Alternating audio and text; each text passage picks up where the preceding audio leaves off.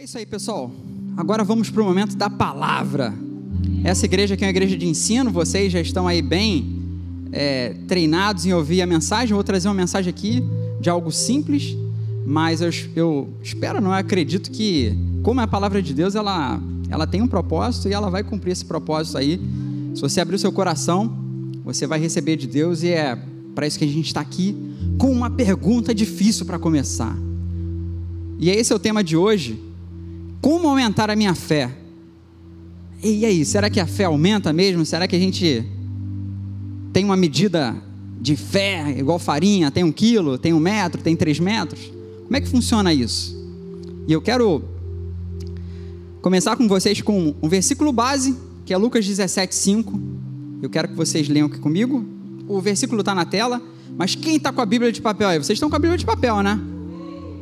Ah, muito bem, ó. O Pastorelli está de olho aí, hein? Ele está olhando online aqui, está vendo se o pessoal está Bíblia, está olhando nas câmeras de segurança aqui. Ele está de olho, hein? Vocês tragam a Bíblia aí, papelzinho, caneta. Perfeito. E olha como é que começa esse versículo aí. Os discípulos chegam para Jesus e falam assim: Senhor, aumenta-nos a fé. E para eu fazer essa mensagem aqui, eu vou precisar da ajuda de vocês, hein? Vamos lá, agora que é estilo escola bíblica. Eu vou entrar aqui com um quiz para vocês, ao vivo, em tempo real, que o quiz vai ajudar a gente a direcionar essa mensagem. É uma mensagem interativa. Vamos lá, você vai entrar no seu navegador aí e vai digitar esse nomezinho em branco ali, ó, mente.com. E você vai colocar esse código aí embaixo. Vamos lá agora, você que também está online, aproveita, acessa aí no seu navegador mente.com e eu quero que vocês votem agora aí. Tem uma pergunta aí, que essa pergunta vai definir o rumo da mensagem. Quero que vocês respondam agora, vamos lá. Pega o celular aí rapidinho. Vamos lá, eu preciso de interação de vocês. Digita no, navegador aí mente.com, dá um enter, vai abrir uma paginazinha que vai pedir um código. Você coloca esse código aí e começa a responder que eu estou vendo aqui em tempo real as respostas de vocês. Vamos lá. Vamos lá, deixa ainda aí, Jairo. Beleza? Pegou o celular, acessou? Vamos lá, eu quero ver a votação aqui. Eu quero ver pelo menos aqui algumas votações. Vamos lá, já entrou mais um aqui. Opa, vamos lá, vamos lá. Vamos lá, vamos começar a votar aí. Vamos ir, a votação que está crescendo. Vamos lá. Acessa aí mente.com, depois coloca o código e coloca aí. Vamos lá, vai, vai voltando, vai voltando. Bota a musiquinha, bota aquela musiquinha, ô Jário. Aquela musiquinha para poder dar um clima rapidinho. Vamos lá, só para dar uma animada aí, porque tá chegando pouca votação. Preciso de mais. Vamos lá. Vamos lá. O código está na tela. Ei, foi mal, é só música, só, Jairo. Ah, tem que sair, beleza. Sai bota, e volta, volta lá. Volta, volta lá. Quem está acompanhando online já está aí, ó. O código na tela, aproveita. Beleza, volta lá, Jairão. Volta lá, Jairão. Só para os últimos aqui. Só mais um minutinho. Isso vai ser importante aqui, ó. O pessoal tá votando. Beleza, vai lá, vai lá. O último aí, ó. O código 58492552. Legal. Já tô vendo que a mensagem vai ser pro rumo legal que a gente está querendo aqui. Muito bom, muito bom. a gente já tá com 55 votos, hein? 62 votos. Vamos lá, tá crescendo. 65. A galera tá votando. 66, 68, 70. Quem dá mais, quem dá mais? 71. Vamos lá, vamos lá. 73. Vocês estão votando ainda? Todo mundo já votou aí? Eu acho que a gente já tem número suficiente aqui. Legal. Jairo, troca, troca a tela aí pra gente. Rapidinho. Pra vocês verem aqui, ó. Beleza, pode até parar a música aí. Dá uma atualizada na tela, ô Jairo, que vai atualizar o resultado aí. Olha só, hein, galera. Olha como é que ficou essa votação aí. Um refresh. Calma que o computador está carregando. Eu vou falando aqui para vocês, ó. Em... Vamos lá, vamos lá. Atualizou, olha lá. Em vermelho ali, ó. Em primeiro lugar, responderam aqui, ó. De 91, vota... de 91 votos, a fé que eu tenho é suficiente preciso continuar crendo. Rapaz, essa galera aí está fazendo escola bíblica, hein? Essa galera aí está fazendo escola bíblica, hein? Mas a gente teve aqui, ó, 26% que optou pela B. Eu gostaria muito que a minha fé aumentasse. Legal. Conecta nessa mensagem aqui que ela vai te ajudar. A primeira ali, é, não, 12% falou que todas as respostas estão corretas. Fica aqui também na mensagem. Vocês que responderam a C também fiquem. E 6% falaram aqui que eu acho que nunca tenho fé suficiente. Fica aqui também nessa mensagem que a gente vai tirar essas dúvidas e você vai sair daqui com uma certeza fortalecida na palavra de Deus. Beleza, bom demais, Jairo, obrigado, tá? Ó, essa votação foi boa, quase 100 votos aqui, e já deu para entender um pouquinho como é que a, a audiência tá. Então, vai ser bom da gente continuar na nossa mensagem aqui. Perfeito.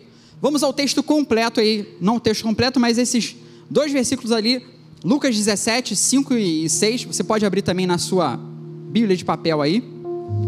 Mas eu eu coloquei ali na nova tradução da linguagem de hoje, que diz o seguinte: Rogério, pode abaixar só um pouquinho o teclado para aqui, tá? Por favor. Então os apóstolos pediram ao Senhor: aumente a nossa fé. E aí ele respondeu, o próprio Jesus: Se a fé que vocês têm fosse do tamanho de uma semente de mostarda, vocês poderiam dizer a esta figueira brava: arranque-se pelas raízes e vá plantar-se no mar, e ela obedeceria. Esse aqui era o momento perfeito, né? Para Jesus dar o pulo do gato para os discípulos. Aumenta a nossa fé, Senhor. Como é que a gente faz isso? E olha só que interessante. Olha o tamanho que é uma semente de mostarda. É muito pequena. E o que é mais interessante aqui é que Jesus, ele, logo de primeira, tira completamente o foco em relação a tamanho. Porque se tivesse relação com o tamanho, era hora de Jesus falar: não, para vocês aumentarem a fé, tranquilo. Vocês têm que ler o livro que eu li, vocês têm que fazer o curso que eu fiz. Jesus não falou isso. Ele já colocou assim: ó, se vocês tivessem fé como um grão de mostarda, ou seja, já tem algo dentro ali. Se, se vocês. Volta ali no texto aqui, ó. Se a fé que vocês têm, então Jesus já declara ali que tem algo dentro deles. Fosse do tamanho de uma semente de mostarda, a gente viu que é pequeno, Algumas pessoas falam assim: ah, Jesus pô, não sabia das coisas, aí porque essa não é a menor das sementes. Tem algumas pessoas que falam de tamanho de semente, mas para os judeus, essa é a semente que fazia todo sentido, era a menor semente que eles conheciam. Então, é, Jesus ele criou tudo aqui, criou tudo que tem no céu, na terra. Então ele sabe de todos os tamanhos aí, mas aqui é só essa relação que o tamanho aqui não importa.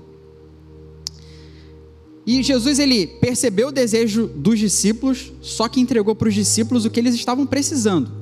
Ele não entregou o que eles queriam. Eles queriam uma resposta direta, mas Jesus já colocou ali, ó, o tamanho não importa aqui. Eu quero que vocês coloquem em prática o que já tem dentro de vocês. E aí, nessa introdução, eu já queria mostrar para vocês que essa questão de tamanho é relevante é, não tem é, a importância que às vezes a gente pensa que tem. E você pode estar se perguntando também assim, mas poxa, mas tem outros trechos que Jesus fala que fulano teve grande fé é, e tudo mais. Isso a gente deixa para um outro dia. Vamos, vamos, vamos continuar aqui no, no caminho aqui, no trecho que eu preparei para vocês, que vocês vão perceber que o tamanho de fé, cara, é totalmente irrelevante. É o que importa é justamente o que vocês estão fazendo com o que está depositado em vocês. É, é isso que Jesus queria trazer para ele. O que vocês estão fazendo com o que está depositado em vocês? Porque olha só, se a fé que vocês têm fosse do tamanho de uma semente de mostarda, vocês poderiam dizer a esta figueira brava: arranque-se pelas raízes e vá se plantar ao mar, e ela obedeceria. É algo completamente lógico. Como é que eu vou pedir para uma figueira pular, sair andando? Pô, fiquei imaginando a figueira andando, cara, é pezinho lá, as raizinhas correndo, para chegar e se lançar no mar e se plantar no mar, né? é mais difícil ainda. É muito louco, porque Jesus queria trazer eles para assim, cara, a fé, o poder da fé, não tem, não cabe na, na lógica de vocês. É algo completamente irracional mesmo, algo que não faz sentido na cabeça. Você precisa acreditar no coração. E para a gente entender melhor, é, eu separei cinco pontos aqui, que nesses cinco pontos vocês vão completar a fórmula da promessa realizada. A fórmula vocês vão ver que não é uma fórmula mágica, não. A fórmula tem alguns elementos que são fundamentais para a gente é, trabalhar e a gente ver a promessa de Deus realizada na nossa vida. Amém? E eu quero relembrar com vocês o primeiro ponto: o que é fé. Vamos começar pelo, pelo começo, beleza? E lá em Hebreus 11, 1 está escrito assim: Ora, a fé é a certeza das coisas que se esperam e a convicção de fatos que não se veem. Eu até coloquei entre parênteses aqui, ó, a fé é a certeza gerada pela verdade de coisas que se esperam e a convicção de fatos que não se veem. E esse primeiro, essa palavra ali, certeza, no dicionário quer dizer aqui qualidade ou caráter ou virtude de que é, do que é certo ou considerado certo. Conhecimento íntimo ou expresso, convicção. Então, quando você tem certeza de alguma coisa, dificilmente você vai falar que tem meia certeza. Não existe meia certeza. Certeza é algo completo. E aí? Olha só o que aconteceu com o nosso amigo apóstolo Pedro, Pedrão. Cara, ele andou sobre as, ele andou sobre as águas, né? Mas por que que Pedro afundou? Será que ele não tinha fé suficiente? A fé dele não era grande o suficiente? Ou ele desligou o switch da fé quando ele começou, desligou o disjuntor da fé, quando ele olhou ao redor e falou assim: Poxa, tem muita onda aqui, esse negócio aqui, rapaz, acho que eu vou afundar. Não deu outra, com certeza. Por quê? Ele agiu com base numa palavra que Jesus disse para ele: Vem. É como uma promessa, ou como algo que ele possa ter certeza ali, e ele foi. E ele não estava andando sobre água? Se ele, se ele não tivesse desligado essa certeza, você acha que ele continuaria andando na, na água? Então, não importa o tamanho da fé, porque para andar na água eu nunca vi ninguém andar. E não, ele ainda gerou um problema maior para Jesus, porque Jesus ainda teve que levantar ele ainda na água, né? Não tinha chão ali, né? Ainda gerou um trabalho maior para Jesus ali. Jesus ainda teve que segurar ele, levantar e trazer para o barco.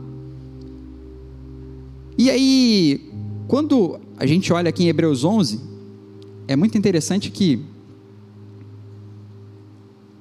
Hebreus 11 aqui a gente vê os heróis da fé. Todos eles, todos eles alcançaram a promessa por meio de por meio da Todos eles alcançaram a promessa por meio da fé.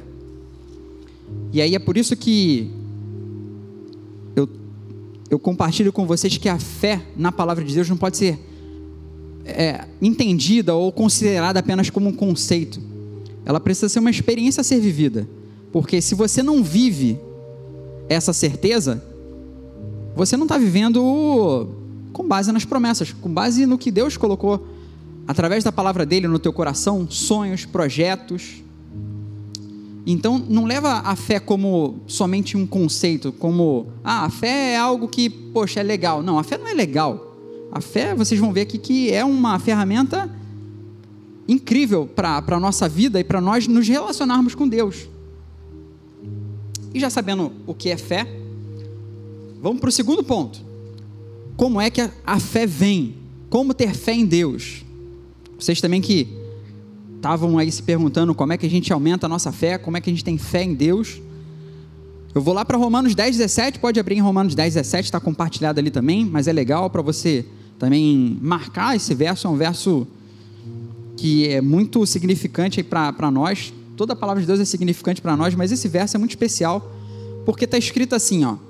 E assim a fé vem pelo ouvir e e o ouvir pela palavra de Cristo. A fé vem, a fé vem pelo ouvir, a fé vem pelo ouvir, a fé vem pelo ouvir. É muito parecido com o nosso processo de alimentação.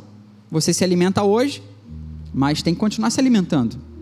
A fé, ela não é estática. A fé, ela é fluida, ela é, ela é contínua. Você já reparou um rio, como é que funciona? O rio está ali passando o quê? Continuamente, né? Ele não para. O rio está contínuo. Tem uma fonte que está ali jorrando e vai a água passando ali constantemente. E tem pedrinhas ali no meio ali, coisas do tipo que retém algumas coisas, né? Do rio, da água ali, coisas que às vezes a gente nem, nem vê, mas vai se formando ali lodo, vai se formando ali algumas coisas ali, sais e vai formando ali pedras, ali vai criando uma capa na pedra, sei lá, coisas do tipo. Então olha só que interessante, a fé vem pelo ouvir, é algo contínuo, não é algo estático, mas eu também queria trazer esse pontinho aqui, reter, né, sobre é, a fé vem pelo ouvir, e ouvir pela palavra de Cristo. Como é um ato contínuo, e você praticar isso, você vai acabar retendo a palavra de Deus. E teve um tempo que. Teve um período que eu estava lendo Gênesis, lá, a, o trecho que Isaac, ele está querendo ir para uma terra diferente. E aí Deus fala para ele: Não, não vai para essa terra, não. Segura aí que você vai para a terra que eu vou te mandar. E aí, beleza. Então, Isaac não foi para onde ele queria, foi para onde Deus direcionou ele. E aí tem escrito ali que Isaac chegou naquela terra que Deus direcionou ele, e ele plantou, e ele colheu a 100 por um. Cara, eu falei assim, Senhor, eu também quero uma terra dessa, eu quero um negócio desse que dá 100 por um. E eu fiz essa pergunta para Deus e ficou ali. Depois de um tempo, eu estava lendo a parábola do, do, do semeador, e já no finalzinho ali, Jesus ele fala qual é a terra fértil. A terra fértil é a que ouve e retém a palavra de Deus. Essa frutifica a 30, a 60 e a 100 por um. Na mesma hora veio aquela frasezinha assim: a terra mais fértil do mundo é o coração do homem que corresponde a Deus. E a minha pergunta estava respondida, porque eu estava perguntando assim: poxa, que terra fértil é essa? Mas olha só, Isaac estava num lugar que não, não tinha como dar algo muito bom, mas ele estava sobre uma promessa, ele estava sobre uma direção de Deus. E ele foi, ele obedeceu a Deus e ele teve o retorno daquela promessa. E aí, quando eu li isso em, na, na parábola do semeador, isso me marcou muito, porque quem ouve retém. Então, a fé ela vem por ouvir, é um processo contínuo. Conforme você ouve, conforme você fortalece, isso ali vai trabalhando no teu interior e daqui a pouco você vai colher os frutos dessa retenção da palavra, por quê? Cara, o que você está cheio no coração, você vai começar a verbalizar, você vai começar a declarar, você vai começar a dar ordem aos anjos que estão ao, teu serviço para as situações ele acontecerem, algo destravar no campo é, jurídico ou no campo de trabalho, ou alguma situação que está te apertando. A fé você começa a colocar para fora. Se teu coração está cheio, é impossível você não, não verbalizar, não declarar a palavra. E aí você começa a ver o poder de Deus agir na sua vida. E eu também separei sobre como ter fé em Deus. Um segundo trecho que está lá em Romanos 12, 3, que diz o seguinte: Acompanhe na Bíblia de papel, pode abrindo aí também para vocês anotarem. Eu vou lendo aqui. E está escrito assim: Porque pela graça que me foi dada, digo a cada um de vocês que não pensem de si mesmo além de, do que convém. Pelo contrário, pense com moderação, segundo o que? A medida de fé. A medida de fé? Não, tem um detalhe aí. É a medida da fé. Porque a medida de farinha, uma medida de alguma coisa, você pode medir. Mas a medida da fé é algo completo. A medida da fé que Deus repartiu a cada um. Então, quando Jesus fala, ó, se, se a fé que vocês têm fosse do tamanho de um grão de mostarda, fosse como né, um, um grão de mostarda, vocês diriam a essa amoreira aqui brava, vai de um lugar para o outro, sai daqui, vai para o mar e seja plantada lá. Então isso é interessante que Todo mundo tem uma medida da fé que Deus colocou no coração de vocês. E aí eu refaço essa pergunta: o que vocês têm feito com essa medida da fé que Deus colocou no coração de vocês? E a gente começa a entender que o tamanho realmente não, não é relevante aqui, mas o quanto a gente segura, retém essa palavra. Então, com, com esses dois primeiros pontos aqui, é, eu também coloco esse trecho aí, ó. A nossa fé é construída com base na palavra de Deus. Isso não tem dúvida, a gente não tem dúvida disso, que a nossa fé realmente é construída com base na palavra de Deus. E a gente aí começa a construir a nossa fórmula da promessa realizada. Que tem a nossa primeira peça ali, que é P. P é a promessa. Tá dando para vocês enxergarem, não tá? Beleza. Mais C, mais crença, mais a nossa parte ali, ó, a nossa parte é isso aqui, é entender qual a promessa de Deus e acreditar nela. Essa é a primeira parte. Isso aí depende da gente. Isso aqui depende de Deus, galera. Depende de Deus isso aqui? A gente descobrir as promessas que estão na palavra de Deus e crer nelas? Isso depende de Deus? Não, né? Muito bom, muito bom. Então vamos aqui para o terceiro ponto. Se eu já sei o que é fé, se eu já sei como é que a fé vem, para que, serve então a fé? E aí, vamos lá para Hebreus 11, 27. É muito interessante que o autor de Hebreus ele tem vários versículos aqui que são muito poderosas aqui a respeito desse assunto fé. E olha só, está escrito assim, que lá em Hebreus 11, 27, que pela fé Moisés abandonou o Egito, não ficando amedrontado com a ira do rei, pois permaneceu firme como quem vê aquele que é o quê? Invisível. Isso é interessante, porque nós acreditamos num Deus que a gente nunca viu. É como é assim a gente acredita num Deus que nunca viu? Olha só, Moisés lá atrás isso aqui é muito legal que está registrado. Dessa forma, Moisés permaneceu firme. Ele permaneceu firme em algo que Deus tinha colocado no coração dele, uma promessa que Deus tinha colocado no coração dele, como quem vê aquele que é invisível. Moisés tinha uma, uma crença ali tão fortalecida que ele nunca tinha visto a Deus, mas ele tinha certeza que Deus ele era real, que ele ia cumprir aquela promessa na vida dele. E olha só que interessante, depois em Hebreus 11, 6, isso aqui diz muito para nós aí que estamos nessa busca de conhecer a Deus. Em Hebreus 11, 6 diz o seguinte: de fato, sem fé é impossível agradar a Deus. Mas por que é impossível agradar a Deus? Porque é necessário que aquele que se aproxima de Deus creia que Ele existe e que recompensa os que o buscam. Meu Deus, Moisés já estava faixa preta nisso aqui, porque Moisés acreditava no Deus que ele servia e tinha certeza que Deus ia recompensar aquela promessa ali se ele permanecesse, permanecesse fiel como ele permaneceu. Por isso que está registrado em Hebreus 27 que foi pela fé que Moisés abandonou o Egito, não ficando amedrontado com a ira do rei, pois permaneceu firme como aquele, como quem vê aquele que é invisível. E a fé serve. A fé é, é o nosso meio que nós temos para corresponder a Deus. É, a fé é, é o nosso meio de comunicação com Deus. É, o, o, sempre vai ser necessário para o homem se relacionar com Deus fé. A fé é o idioma, é, é como se fosse a linguagem do reino de Deus. Tudo que acontece no reino de Deus, nesse nosso mundo físico, acontece por meio de fé, por meio de crença. E o relacionamento que nós mantemos com Deus é exclusivo. Exclusivamente ele acontece por meio da fé. Por isso que a fé é um assunto tão importante nas nossas vidas, né? Aqui em Hebreus, aqui como a gente estava falando de Moisés, tem todos os outros que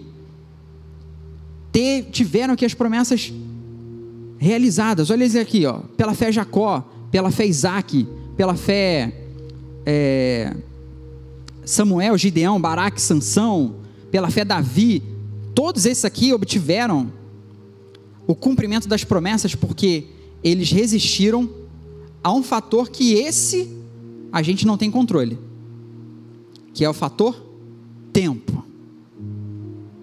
E aí a gente começa a ter mais elementos ali da nossa fórmula da promessa realizada, onde P é a promessa, C é a crença. Então, eu tenho uma promessa, eu acreditei nela, o que, que eu vou precisar agora trabalhar?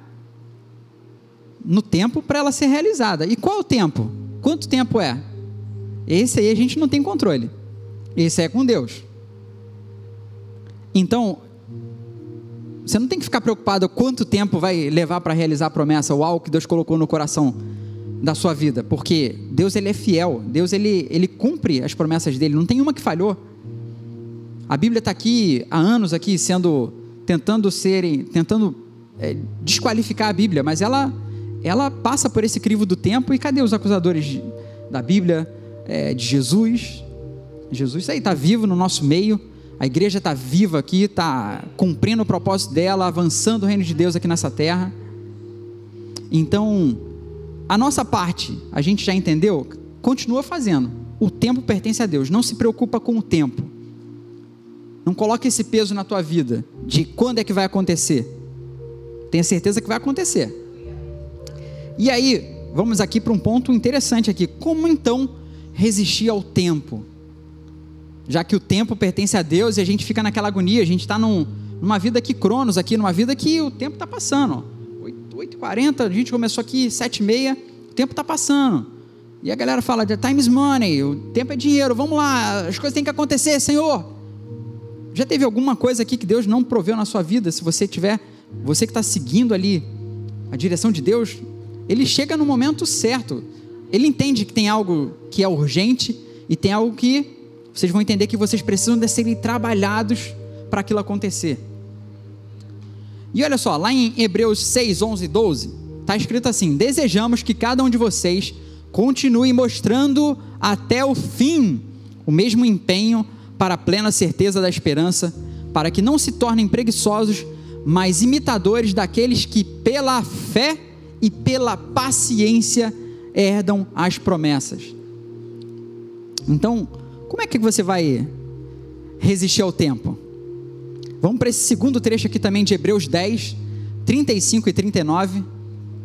Portanto, não percam a confiança de vocês, porque ela tem grande recompensa. Vocês precisam perseverar para que, havendo feito a vontade de Deus, alcancem a promessa.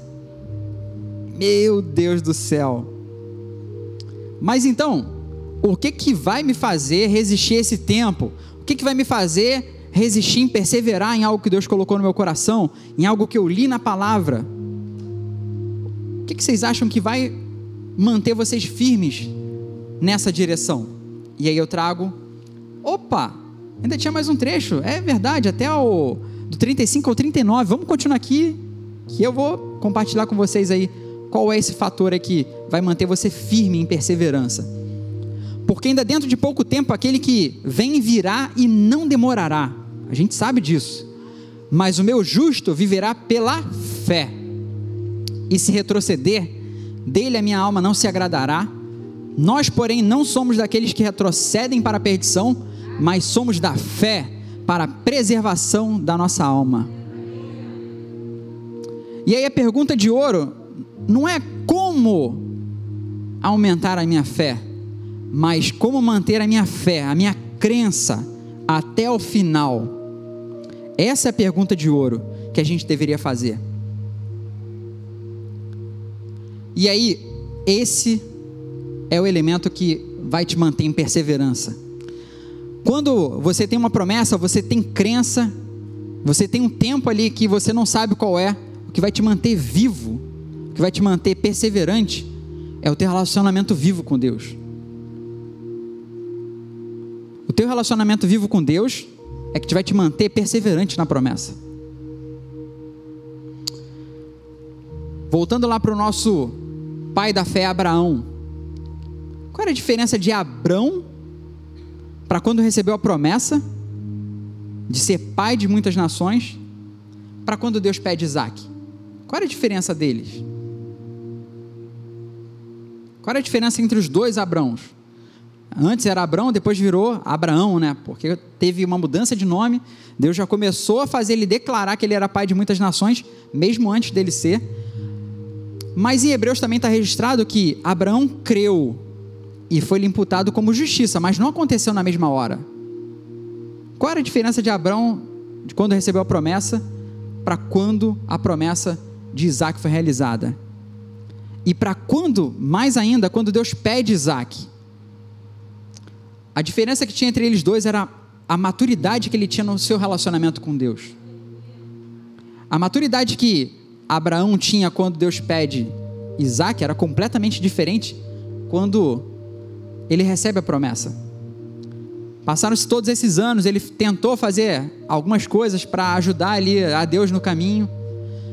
Mas por que, que Deus não entregou para ele antes algo ali que ele queria muito e precisava acontecer? esse fator tempo, ele é um fator de preparação, ele é um fator de maturação na sua vida. Deus ele sabe do nosso futuro lá na frente. Então, ele sabe, se eu entregasse isso antes para Abraão, ele não ia perseverar até o final. Ele precisa ser mais maturado nisso aqui, porque isso aqui eu preciso trabalhar nessa área da vida dele, nessa outra aqui, para que quando ele chegar lá na frente eu entregar essa promessa maior que eu tenho para a vida dele, ele permaneça fiel até o final. Então, o que vai manter é o relacionamento vivo com Deus. E é muito interessante que, quando nós temos esses elementos aí, nós temos a promessa realizada. Se você resiste ao fator tempo, você vai ter a promessa realizada.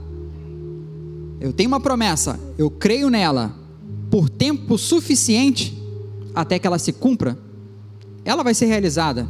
E como é que você vai manter isso? Um relacionamento vivo com Deus.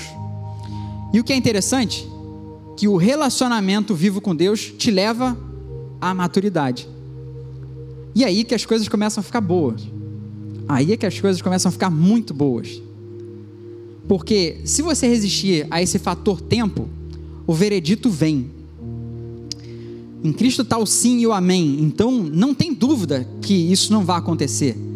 Quantas vezes eu, eu comentei aqui que já tentaram é, desmentir a Bíblia, mas por que, que nunca conseguiram?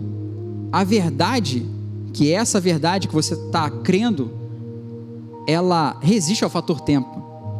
Jesus é o início e o fim. Nele não tem tempo. Ele é o início e o fim. Ele não tem, não, não tem como ele não resistir ao tempo, porque ele é o Senhor do tempo. Ele é o Senhor também, inclusive, para se você em algum momento tomou decisões que atrapalharam a sua vida ou estão atrapalhando a sua vida, Ele é o Senhor do tempo e eu acredito que Ele trabalha para fazer você recuperar o tempo perdido. Teve uma vez que eu estava perguntando, eu, eu, eu, tinha esse questionamento com Deus, eu, eu, eu achava que o tempo não tinha como a gente recuperar o tempo, até o momento que Ele me mostrou que eu sou o Senhor do tempo. Tem um tempo para tudo acontecer na terra. Eu sou o Senhor para remir o tempo, para poder restaurar o tempo perdido. Então não fica se culpando, não fica se julgando aí, ah meu Deus, eu já perdi tanto tempo, agora estou com tantos anos aqui, já era, já era nada. A gente vê vários homens de Deus aqui que precisaram ser maturados para poder Deus entregar algo maior na mão deles ali para eles poderem levar adiante e mudar a história, às vezes, de uma cidade, de uma nação. Então, segura firme aí, cara. E eu gosto dessa frase aqui que. Ah, tá, olha só, antes da frase, vamos, vamos só pegar aqui o trecho bíblico aqui, ó, Romanos 8,14. Pois todos os que são guiados pelo Espírito de Deus são filhos de Deus. E olha só que interessante. Todos os que são guiados pelo Espírito de Deus são filhos de Deus. Todos nós aqui somos filhos de Deus? Vocês acreditam nisso? Só que existe uma distinção entre filhos imaturos e filhos maduros. Essa palavra em específica, filhos, é a palavra ruios, é filho maduros. O relacionamento de um filho maduro com um pai é completamente diferente de uma criança. Você não faz papo reto com uma criança, mas com um adulto você consegue ele conversar de igual para igual ali. E aí, o que, que é interessante? Isso é uma frase do Drummond Lacerda, mas eu, eu amo essa frase que o melhor de Deus está fora do alcance das crianças. Vocês pegaram essa? O melhor de Deus está fora do alcance das crianças. Por isso que é importante no nosso relacionamento com Deus nós irmos em direção a essa maturidade.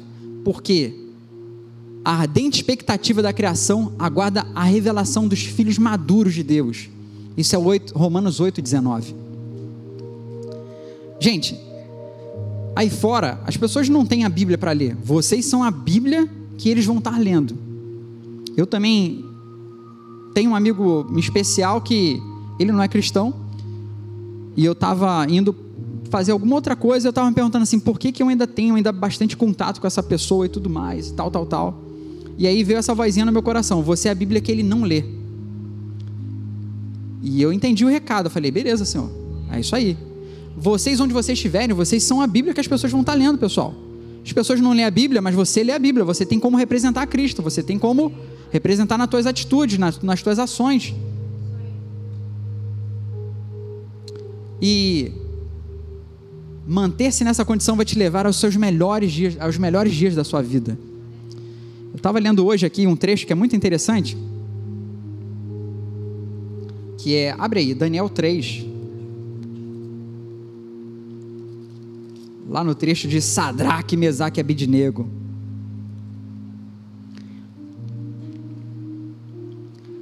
Eu vou ler alguns versos aqui e você acompanha aí. Daniel 3, lá no versículo 14, lá no meio está escrito assim: ó, isso é Nabucodonosor Donosor, falando lá para os jovens, né? Vós não servi aos meus deuses, nem adorais a imagem dourada que eu ergui, fazendo essa pergunta. Tinha acontecido um decreto lá que armaram também para pro, pro, os jovens lá, amigos de Daniel, para quererem matar eles, porque eles se destacavam no meio do, do pessoal lá. E aí no meio do versículo 15 está escrito assim, ó. Ó, e vós prostardes e adorardes a imagem que eu fiz, bem, mas se vós não adorardes, sereis lançados na mesma hora no meio de uma fornalha de fogo ardente. E quem é esse Deus que vos livrará das minhas mãos? Ele coloca aqui já um, um peso aqui para a galera, ó. Eu vou, se vocês não se prostrarem aqui, vocês vão para a fornalha. E aí, olha só que interessante a resposta de Sadraque, Mesaque e Abidnego a partir do versículo 16. E responderam, disseram ao rei: Ó Nabucodonosor, nós não seremos cautelosos em responder-te essa questão. Talvez a minha Bíblia esteja um pouquinho diferente, porque a minha é a King James, tá? Mas vocês lendo a sua versão, vão ser bem próximas aqui. É, voltando aqui para o versículo 16, Daniel 3. Ó Nabucodonosor, nós não somos cautelosos em responder-te essa questão se assim for, nosso Deus a quem servimos é capaz de nos livrar da fornalha de fogo ardente. E ele há de nos livrar da tua mão, ó rei. Mas se não for, que saibas tu, ó rei, que nós não serviremos aos teus deuses, nem adoraremos a imagem dourada que tu erguestes. Que ousadia desses garotos, hein? Por que, que eles fizeram isso? Por que, que eles fizeram isso? Por que, que eles não obedeceram uma ordem de Deus, ou uma ordem de Nabucodonosor. Eles tinham certeza em quê? Quem é que dá a cara tapa assim? Não, pode me matar aí que tá, tá tranquilo, tá tranquilo. Quem é que dá a cara tapa assim? Eles criam em Deus, mas criam em quê? Tinha que ter alguma coisa para eles poderem usar como certeza. Mas fé em quê? Qual promessa? Vamos voltar lá em Deuteronômio 5. Não vou nem abrir aqui, mas para a gente poder seguir aqui no fluxo. Deuteronômio 5. São os mandamentos que Deus entrega para o povo judeu. E um deles lá, ah, não, tem que abrir, tem que abrir. Não tem como não. Vamos lá, Deuteronômio 5. Olha que interessante.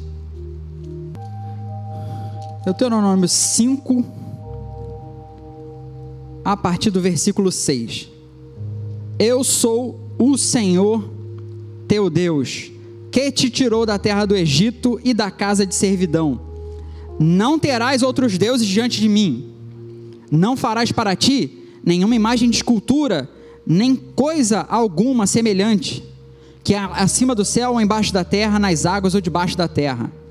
Não te prostrarás diante deles, nem os servirá, porque eu sou o Senhor teu Deus, sou Deus ciumento que visito a iniquidade dos pais sobre os filhos até a terceira, quarta geração dos que me odeiam. Mas por que, que eles tiveram tanta ousadia de, de não é, seguir ali a orientação do rei? Eles tinham certeza, eles tinham crença completa nessa palavra aqui, ó, nessa nesse mandamento que Deus tinha colocado para eles. Mas aí eu faço uma pergunta: poxa, mas beleza? Vamos dizer que eu me converti, li essa palavra aqui hoje aqui. Você daria a sua vida por algo que você leu hoje, que você conheceu hoje? Vamos melhorar a pergunta. Dificilmente aqui alguém daria a vida por alguém que acabou de conhecer. Concorda comigo? Mas e pela sua esposa, pelo seu filho, pelo seu marido? Você daria a sua vida? O que eu vejo nesses garotos aqui é que eles estavam certos de dar a vida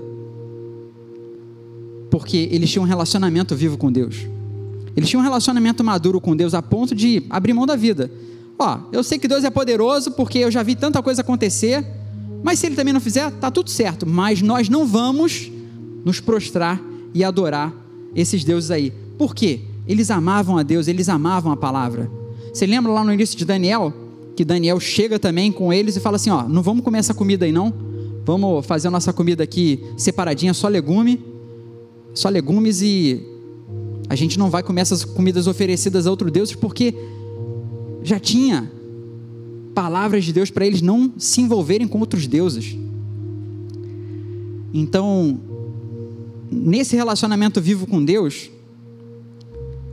vocês podem chegar ao ponto de dar a vida de vocês por Cristo, porque morrer é lucro. E eu queria, queria deixar para vocês essa palavra aqui que as pessoas ao teu redor, onde você está, eles estão aguardando a sua maturidade. Eles estão aguardando essa revelação dos filhos maduros de Deus. Eles estão aguardando vocês se manifestarem como filhos de Deus, maduros, representando a Jesus, fazendo a diferença, trazendo ali uma palavra, salvação, cura, libertação, uma mudança ali no ambiente. Eu queria que vocês levantassem para a gente poder orar. E eu queria também fazer uma pergunta aqui para vocês. Se tem alguém aqui no nosso meio que ainda não decidiu por Jesus, não decidiu por esse Deus que nós não vemos, mas nós acreditamos e que faz toda a diferença na nossa vida. Tem alguém que quer tomar essa decisão hoje por Jesus, de seguir a Ele, de tomar a decisão a partir de hoje, Senhor, eu quero te servir, eu quero te conhecer mais, eu quero ter esse relacionamento vivo contigo. Tem alguém que tem esse desejo hoje aqui no coração? Tem alguém? Amém. Feche seus olhos e vamos orar aqui, vamos agradecer por esse momento. Pai, obrigado por essa palavra, Pai, obrigado por essa palavra rema, essa palavra viva que tem transformado a minha vida, transformado a vida da minha família, a qual eu tenho crido, Pai, e eu tenho conhecido cada vez mais que só o Senhor, Pai, é, só no Senhor a alegria, a verdadeira alegria, Pai, independente das situações, independente do que tem acontecido ao redor, Pai. E eu também declaro sobre a vida dessas famílias aqui, de cada um desses meus amigos que estão aqui, que já te conhecem, Pai, que já te servem, que eles possam te buscar cada vez mais. Espírito Santo, derrama sobre eles aqui uma nova unção, uma unção de desejo, de fome pela tua palavra, de se relacionar contigo, que eles possam crescer nessa maturidade, crescer nesse relacionamento contigo, que eles possam experimentar cada vez mais o poder da tua palavra, Senhor, que eles possam ser brasas vivas, ó Pai, cartas vivas também, Pai, para poder compartilhar a tua palavra, compartilhar o poder da tua palavra, Pai, assim como eles têm recebido, que eles possam estar repartindo como um rio, Pai, como um rio que flui meu Pai, muito obrigado, Pai, por essa igreja, muito obrigado pela nossa liderança que tem nos ensinado, Pai, essa palavra, tem gastado tempo com essa palavra através da escola, através de tudo que nós temos feito, Pai, para edificação das nossas vidas, ó Pai. E que nós possamos continuar esse ano, o próximo ano, a te servir, a te conhecer mais e serem sermos desenvolvidos a vivermos uma vida cristã vitoriosa no nome de Jesus, meu Pai. Amém.